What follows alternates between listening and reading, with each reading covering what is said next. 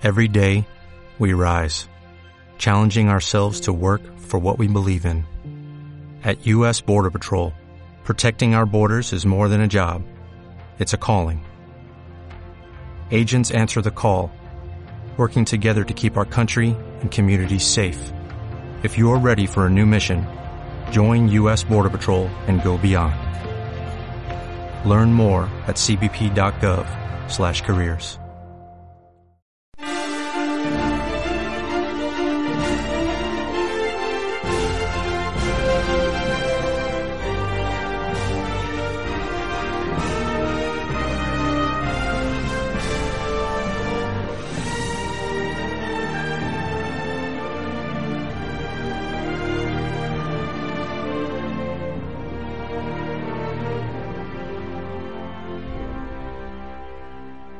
Indudablemente fue el concilio de Trento el que dio una forma oficial y completa al movimiento de reforma que se había ido manifestando ya en el seno de la Iglesia cada vez con una insistencia mayor. La reforma católica se impuso una triple finalidad, impedir mayores pérdidas a la Iglesia, reconquistar los territorios amputados por el protestantismo y en cuanto a la Iglesia misma, eliminar o alejar de ella todo lo que pudiera favorecer la herejía y la apostasía. Dijimos ya, fue Paulo III, el hombre providencial que dio los primeros pasos para la realización del gran acontecimiento. Fue creado cardenal por Alejandro VI, llevaba una vida bastante disipada, pero después, cuando fue ordenado sacerdote y luego obispo, se entregó de lleno a sus deberes pastorales, volviéndose decidido defensor de la verdadera reforma. Siendo papa, comenzó por reformar la curia romana y ulteriormente, contra el parecer de casi todos los cardenales, se resolvió a convocar el concilio, como en efecto lo hizo por una bula en el año 1536. Si tantas dificultades se presentaron para su convocatoria, fácilmente puede comprenderse que no habían de faltar tampoco durante su celebración. El concilio comenzó primero en la ciudad de Vicenza, pero luego, por razones de fuerza mayor que sería largo de explicar aquí, se trasladó a la ciudad de Trento. Era esta una ciudad imperial, pero situada lo suficientemente cerca de la frontera italiana como para tranquilizar las peores aprensiones del Papa. La historia del concilio fue muy movida. Durante su transcurso hubo pestes, interrupciones y varios períodos. En el segundo de ellos acudieron a instancias de Carlos V, que todavía estaba en el poder, algunos protestantes, representados por delegados de tres príncipes de esa confesión y de seis de sus ciudades del sur de Alemania. Pero las negociaciones llevadas a cabo con ellos no obtuvieron ningún resultado. Sin duda, concilios han habido más brillantes por su marco exterior y más grandes por el número de participantes, pero ninguno tan necesario, tan positivo y de efectividad tan amplia como el Santo Concilio de Trento. Desde el comienzo se propuso una cuestión fundamental. ¿Qué urgía más? ¿Fijar el dogma o reformar la disciplina? Carlos V hizo saber por medio de sus representantes que a su juicio era preferible tratar primero los temas disciplinares, lo que podía ser más potable a los protestantes, ya que una condena sin apelación de sus doctrinas hubiera retraído demasiado a los propulsores. Otros opinaban que era mejor explicitar primero el dogma, que había sido lo más cuestionado, otros finalmente decían que había que atender los dos temas a la vez. De hecho, se prefirió dar pábulo a esta última opinión. De ahí que encontremos en el concilio definiciones dogmáticas y decretos de reforma. Las definiciones dogmáticas se refieren principalmente a aquellas verdades reveladas que la reforma protestante se obstinaba en atacar, las fuentes de la fe, la doctrina del pecado original y de la justificación, el valor de las buenas obras, los sacramentos, etc. Estas decisiones se presentaban en forma de cánones o fórmulas breves que definían con la mayor precisión el dogma de que se trataba, especialmente en sus puntos más controvertidos por aquellas horas, seguidos, claro, como debe hacerse en un concilio, de anatemas para quienes se empeñaran en sostener lo contrario, es decir, condenas. El concilio tendría siempre en el horizonte la posible vuelta de los protestantes al redil. Si bien la respuesta de los mismos sería negativa, frustrando esta aspiración, sirvió al menos para consolidar la unidad doctrinal de la Iglesia, exponiéndose las verdades de la fe en fórmulas claras, firmes, de fácil comprensión. Por eso justamente es tan anómalo el Concilio Vaticano II, que fue todo lo contrario, definiciones ambiguas, liberales, difíciles de memorizar y de leer. En cuanto a los decretos de reforma de aquella reforma tan ardientemente deseada, eran de índole disciplinar y no estaban seguidos de censuras. Así pues, con los decretos dogmáticos por una parte y con los de reforma por otra, realizó el concilio la obra que entonces se necesitaba. Ciertamente no pudo ya impedir que quedara roto el bloque de la cristiandad, pero con sus decretos dogmáticos puso un muro firmísimo en defensa del patrimonio doctrinal católico y con los decretos de reforma contribuyó eficazmente a la completa renovación de la Iglesia, la cual inició desde aquel instante un movimiento de avance y de reconquista. No fueron numerosos, por cierto, los padres conciliares, pero varios de ellos, aparte de los legados, eran figuras de extraordinario relieve. Así, por ejemplo, el afamado obispo de Jaén, Pedro Pacheco, lo mismo se diga de Tomás Campeggio, profundo conocedor de los asuntos alemanes, en razón de sus repetidas legaciones, otro tanto de los dos teólogos pontificios, Pedro Laines y Alfonso Salmerón, miembros ambos de la recién fundada Compañía de Jesús, y de los dominicos ya mencionados Melchor Cano y Domingo de Soto. El papel de los españoles fue notabilísimo, tanto que algunos denominan a Trento el concilio español. Respecto del método de trabajo se declaró que ante todo se anunciarían los temas por discutir, cuyo elenco haría llegar al Papa a través de los legados pontificios.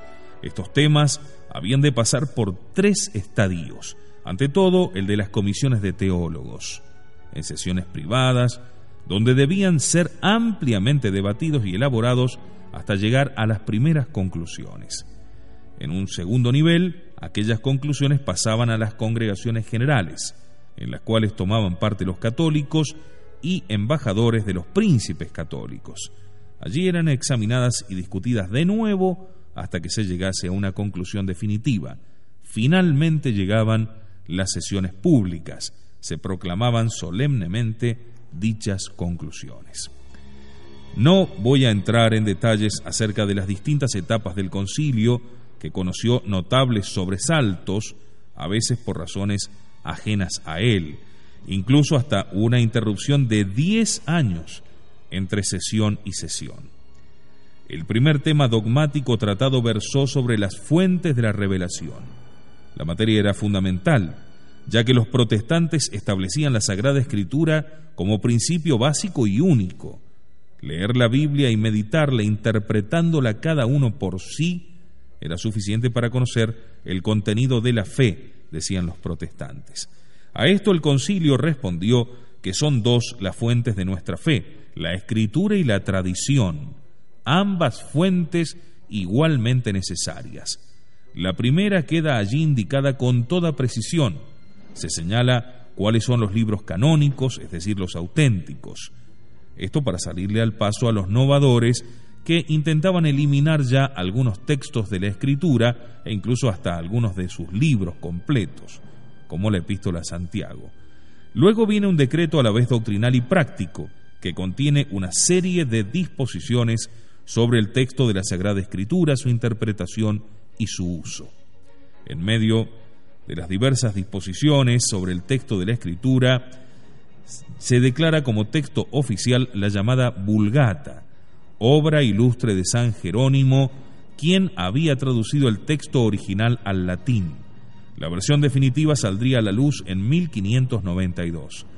Se declara que nadie puede interpretar a su modo el libro sagrado, ni en materia de fe y costumbres atribuir a la escritura otro sentido que el que le ha dado y le da la Santa Iglesia Católica. También la tradición está expresamente colocada bajo la inspiración del Espíritu Santo. Finalmente el concilio estableció algunas disposiciones sobre la edición de los libros sacros y otros libros de teología. Se quería poner coto así al abuso que se había introducido en la publicación de esta clase de obras, llevando confusión a los fieles. En otra sesión se promulgó el decreto dogmático sobre el pecado original, sustentado especialmente en el pensamiento de San Agustín. En dicho decreto se declara al comienzo la ocasión que lo motiva, que justamente era la renovación de los antiguos errores como se veía y los que habían surgido recientemente. Se explica luego allí lo que es el pecado original y cómo se transmite de generación en generación, no por simple imitación, sino por herencia, ya que todos nacemos con él. Se añade que este pecado no puede lavarse con ningún acto de voluntad, sino solo con los méritos de Cristo que se aplican por medio del bautismo. Finalmente define el concilio que la gracia que confiere el bautismo perdona toda la culpa del pecado original. No solo cubre los pecados, los quita realmente y los hace desaparecer. Con ocasión de esto, algunos quisieron afirmar como excepción al carácter universal del pecado original la Inmaculada Concepción de María, pero ante la opinión negativa de varios padres conciliares, se desistió por el momento de dicho propósito. En cuanto al decreto de reforma, contiene dos temas fundamentales estrechamente relacionados entre sí, la enseñanza de la Sagrada Escritura y de la teología por una parte y la predicación por otra. Considerando la acusación protestante de que la Iglesia había abandonado la enseñanza y el conocimiento de la Escritura, se prescribe a los prelados establecer cátedras de teología y de Sagrada Escritura en todas las catedrales y casas religiosas, debiendo enseñar asimismo a los fieles en general. En lo que toca al segundo tema se inculca a los obispos el deber primordial de la predicación que deberán cumplirla por sí mismos. Solo en caso de que estuvieran legítimamente impedidos, podrán ser suplidos por personas idóneas elegidas para este fin. Tratóse luego de la justificación. Bueno, este era el punto candente de toda la Iglesia. Más allá de refutar la doctrina protestante, dependía de este punto toda la obra de la Reforma Católica. Como señala el padre Bernardino Llorca, justamente en esos momentos en que el emperador entraba en combate con los príncipes protestantes de la Liga de Esmalcalda, un combate que terminó con la victoria de los católicos, un ejército selecto de teólogos y obispos entablaban en Trento la más decisiva batalla contra la ideología protestante, hasta llegar a la victoria que supone este decreto sobre la justificación. Lutero y Calvino no confiaban de modo alguno en el hombre. El concilio sí, porque sabía que el hombre lleva en sí una imagen inefable, que por muy desfigurada que esté, no ha quedado anulada, como le sucedió a aquel hombre de la parábola que bajaba de Jerusalén a Jericó. No fue muerto por los que lo asaltaron, sino que solo quedó malherido. Ello no quiere decir que el hombre esté indemne del pecado como lo señaló reiteradamente el concilio cuando trató del pecado original, sino que ha quedado, según la célebre expresión de San Agustín, herido en lo natural, despojado en lo sobrenatural. Lo que Dios le pide al hombre es que coopere en la obra de su salvación, ya que no es un ser inerte. Lo hará sabiendo muy bien que su esfuerzo es vano sin la gracia, pero también que no le será negada esa gracia si permanece abierto a ella. La fe sola no basta, son necesarias las obras. Un cristiano culpable de pecado mortal, aunque conserve la fe, se haya privado de la gracia. La justificación no se obtiene, pues, por la sola fe, y menos aún por la mera convicción de estar justificado, cubierto con la sangre de Cristo, aunque permanezca interiormente muerto, como proponía Lutero. La justificación exige conjuntamente el esfuerzo del hombre, su libre albedrío y la acción de la misericordia divina. Junto con la gracia se infunden las tres virtudes teologales, fe, esperanza y caridad. De esta manera se efectúa una verdadera renovación interior del hombre, por la cual de injusto que era, se transforma en justo. No sólo es tenido por justo, sino que en realidad lo es. Ni es verdad que Dios, como un terrible tirano, haya creado a unos para ser salvados y a otros para ser condenados, en virtud de una absurda predestinación. El concilio elaboró también una amplia lista de los errores pelagianos, semipelagianos y protestantes. Este decreto sobre la justificación fue el más trascendente del concilio de Trento, y por sí solo hubiera compensado todas las penalidades que la gestación del concilio trajo consigo, tanto en su convocatoria como en su desarrollo. Y por eso es tan importante. Enseguida regresamos ya con la última parte de este nuestro trabajo, Lutero, el monje maldito.